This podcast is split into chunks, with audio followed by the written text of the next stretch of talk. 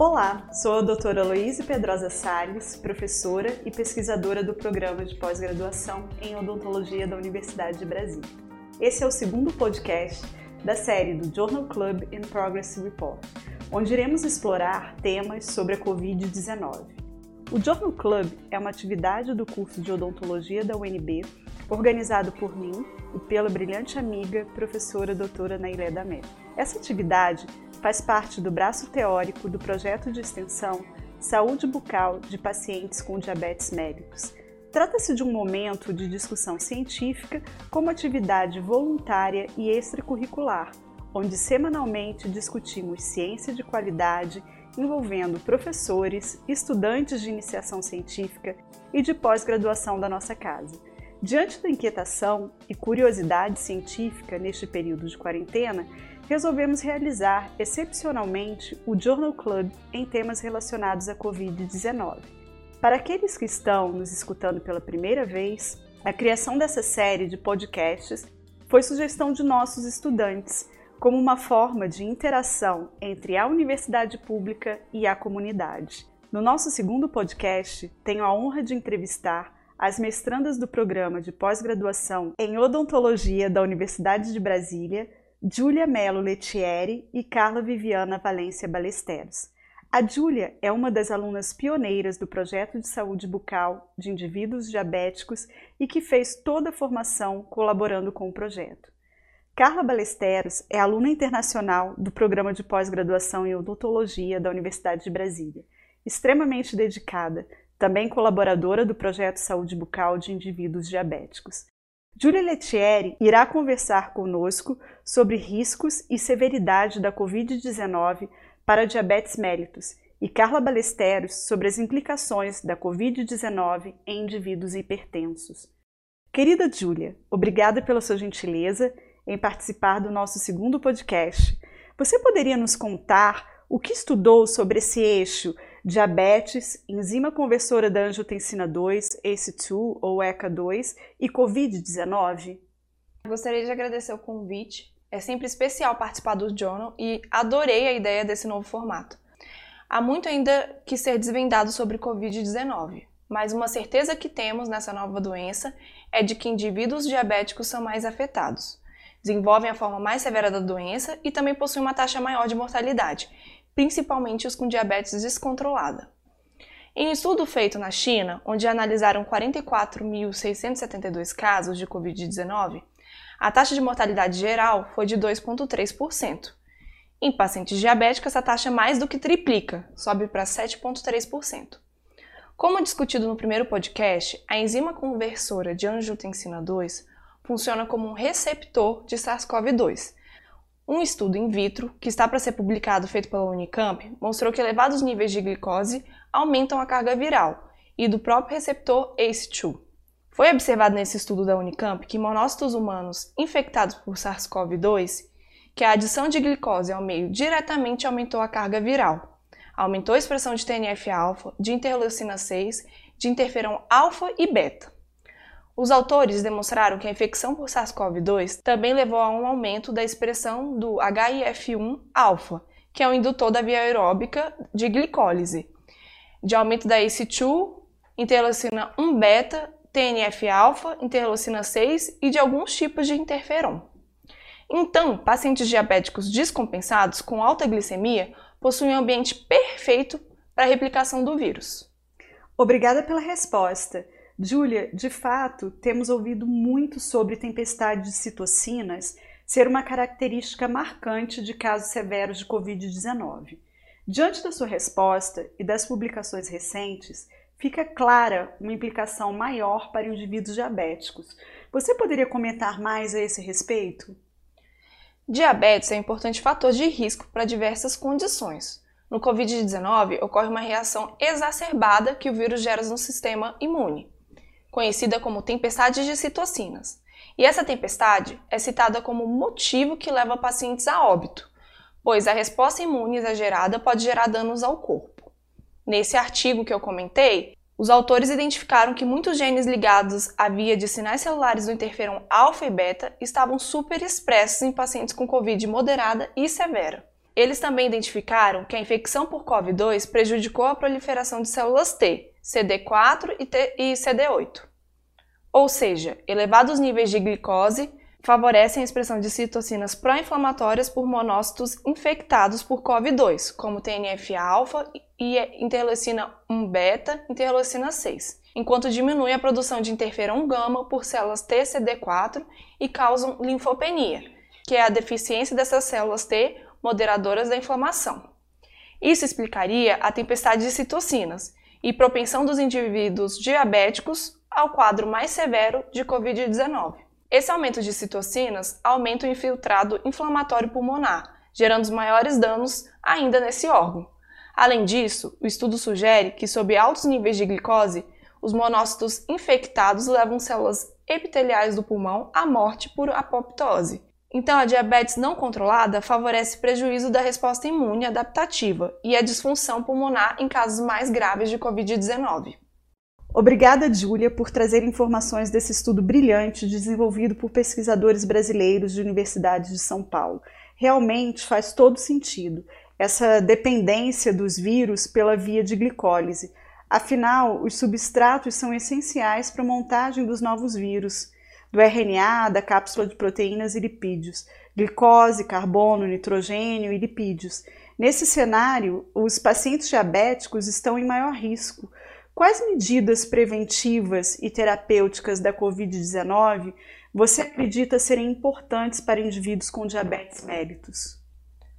Está claro que indivíduos diabéticos possuem o maior risco de desenvolverem casos mais graves e uma maior taxa de mortalidade por Covid-19. Por esse motivo, é recomendado que diabéticos façam isolamento social e, quando necessário sair de casa, tomem todos os cuidados possíveis. Lembrando que a ACE2 receptor celular para o vírus SARS-CoV-2 é bastante expresso no epitélio nasal, oral e em mucosas. O indivíduo diabético deve ter cuidados especiais com a escovação dental e não podemos esquecer da escovação da língua. Além disso, pacientes diabéticos possuem um alto risco de desenvolver periodontite, cerca de 3 a 4 vezes mais chances que pacientes saudáveis. Então, uma boa instrução de higiene oral para esses pacientes é essencial, inclusive para inibir o risco de sepsis infecções secundárias à Covid. A dieta adequada para esses pacientes é essencial e, se possível, devem realizar exercícios físicos, mas sem correr riscos. A quarentena pode facilmente se tornar motivo para o descuido da dieta e do sedentarismo, mas para esses pacientes esses cuidados são muito importantes. Obrigada, Júlia, por esclarecer aspectos tão fundamentais dessa nova doença Covid-19, que de uma maneira geral afeta de forma severa indivíduos com diabetes. Outra população de pacientes bastante preocupante são indivíduos hipertensos. Carla, você poderia nos explicar como o vírus SARS-CoV-2 afetaria indivíduos hipertensos? Como foi discutido por minha colega Julia, portadores de doenças crônicas estão em maior risco de contraírem vírus que acometem os pulmões e sofrem mais com as complicações dessas infecções. Quando o coronavírus chega ao pulmão, ele provoca pneumonia, mas para infectar as células, o SARS-CoV-2 utiliza a enzima conversora de angiotensina 2, chamada DECA2, presente nas células do pulmão, rins e outros órgãos. E alguns remédios usados pelos hipertensos elevam o nível dessas enzimas. Logo, surgiu a hipótese de que pacientes hipertensos têm ECA2 abundante, e ainda mais no pulmão, facilitando assim a entrada do vírus nas células destes pacientes, aumentando o risco de desenvolver Covid-19 com piores desfechos clínicos. Carla, a ECA2 ou ACE2 faz parte do sistema renina-angiotensina e surgiram algumas controvérsias quanto à inibição desse sistema em hipertensos e propensão a desenvolver forma severa da Covid-19. O que você poderia nos contar sobre isso? Quando os coronavírus patogênicos humanos se ligam às células-alvo através da ECA2, ele entra na célula e gera um, um desvio da ação da ECA2, que favorece a reação pró-inflamatória, e isso pode trazer algumas implicações em relação à infecção e à sua evolução. Falando um pouco do sistema renina-angiotensina, a função da ECA2 é a transformação da angiotensina 1 em angiotensina 1 a 9 e angiotensina 2 M-angiotensina 1-7. Quando a angiotensina 2 se liga a seu receptor AT1, exerce um efeito pró-inflamatório nos leucocitos e células endoteliais, bem como efeitos mitogênicos e pró-inflamatórios nas células do músculo lisovascular, promovendo uma série de efeitos inflamatórios, como ser lesão de tecidos, lesão cardíaca, lesão pulmonar.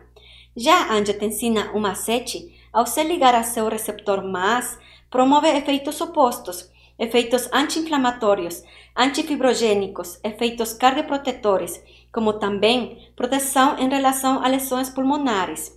Quando o vírus entra no organismo e bloqueia a ação da ECA2, a gente tem menos conversão da angiotensina 1 a 7, pelo qual os mecanismos protetores não acontecerão durante o processo de infecção e replicação viral, e maior quantidade de angiotensina 2 poderá se ligar ao receptor AT1 e piorar a lesão pulmonar. Então, a interação do coronavírus com o sistema renina-angiotensina por meio da entrada do vírus e da sua replicação faz com que haja menor conversão de angiotensina 2 e angiotensina 1. Consequentemente, a angiotensina 2 ficaria livre para promover injúria pulmonar aguda, efeitos adversos ao miocárdio, vasoconstrição e outros efeitos que potenciariam a lesão pulmonar.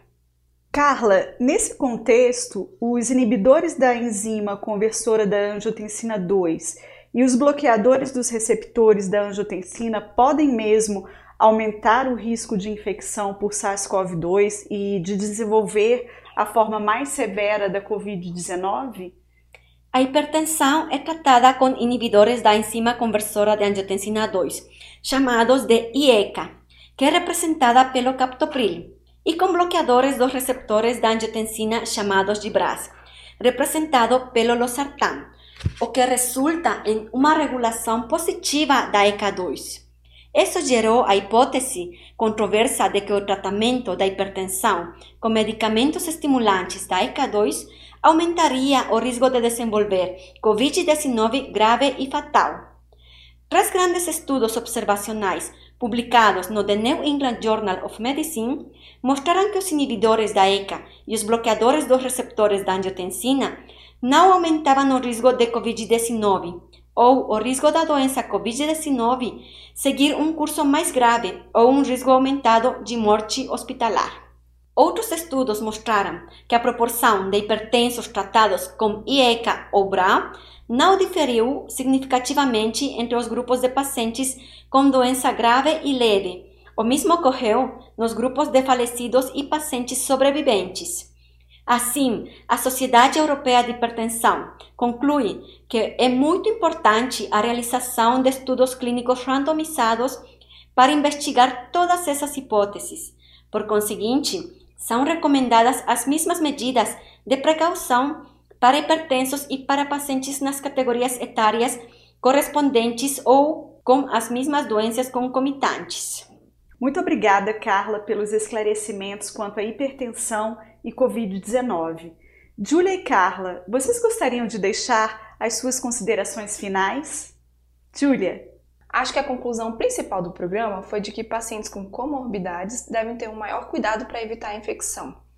Gostaria de mais uma vez agradecer o convite. Dividir conhecimento é sempre muito bom e espero ter esclarecido algumas dúvidas sobre diabetes e Covid-19. É um prazer estar aqui nesse programa ao lado de pessoas especiais. Muito obrigada por essa oportunidade. Carla, e você? Considerando as evidências disponíveis, recomenda-se que pacientes hipertensos não devem descontinuar as medicações pelo grande malefício que isso pode trazer para a sua saúde. Finalmente, gostaria de agradecer imensamente pelo convite e dizer que me sinto honrada por ser parte do programa de pós-graduação da Universidade de Brasília e ser parte deste grupo maravilhoso Journal Club. Obrigada. Julie Carla, mais uma vez, obrigada por esclarecer temas polêmicos e de grande interesse público no momento, levando em consideração essa população de indivíduos suscetíveis à Covid-19 e que exigem maior atenção. Em especial, obrigada por colaborar em mais um podcast da série Journal Club and Progress Report, conectando nossa comunidade acadêmica com a população. Agradeço também aos ouvintes. Até o próximo podcast sobre Covid-19 na odontologia, com o convidado especial, professor Dr. Laudimar Oliveira, diretor da Faculdade de Ciências da Saúde da Universidade de Brasília.